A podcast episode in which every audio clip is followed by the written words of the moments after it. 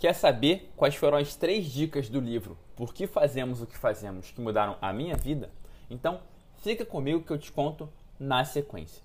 Lembrando que esse podcast é um oferecimento de Fit Saradinhas, a melhor opção saudável, prática e deliciosa de gastronomia saudável no Rio de Janeiro.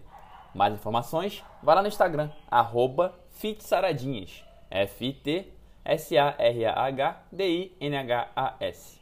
Vamos lá! Três dicas do livro Por que Fazemos o que Fazemos que mudaram a minha vida. Eu tive mais uma vez o privilégio de resumir essa obra maravilhosa para o Resumo Cash. Nela, o autor Mário Sérgio Cortella nos convida para um mergulho no tema propósito, nos reais motivos que impulsionam nossas escolhas. Entre tantos insights valiosos, três literalmente mudaram a minha vida. Primeiro, o conceito de realização. Usamos muito essa palavra, mas será que realmente sabemos o que ela significa?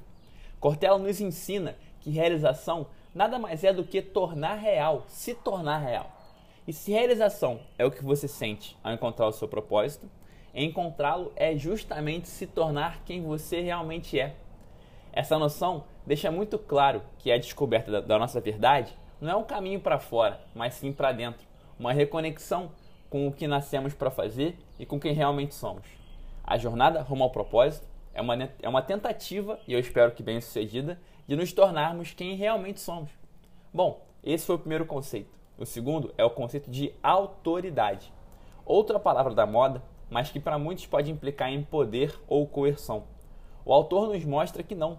A autoridade tem a ver com autoria, com você ser autor de algo.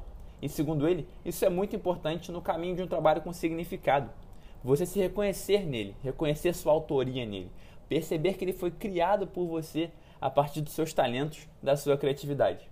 Me conta, hoje você tem autoridade no que faz por ser autor da própria obra? Ou só trabalha no automático e nem se reconhece no que você faz? Bom, primeiro conceito, realização. Segundo, autoridade.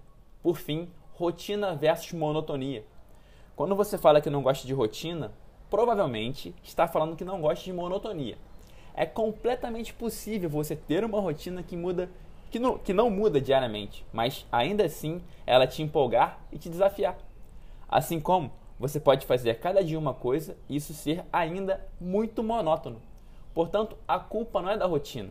Ela pode ser boa ou ruim, dependendo do quanto você insere propósito nela. Quando você fala que odeia rotina, provavelmente você só odeia a sua rotina, carente de propósito e monótona. E aí, gostou das dicas?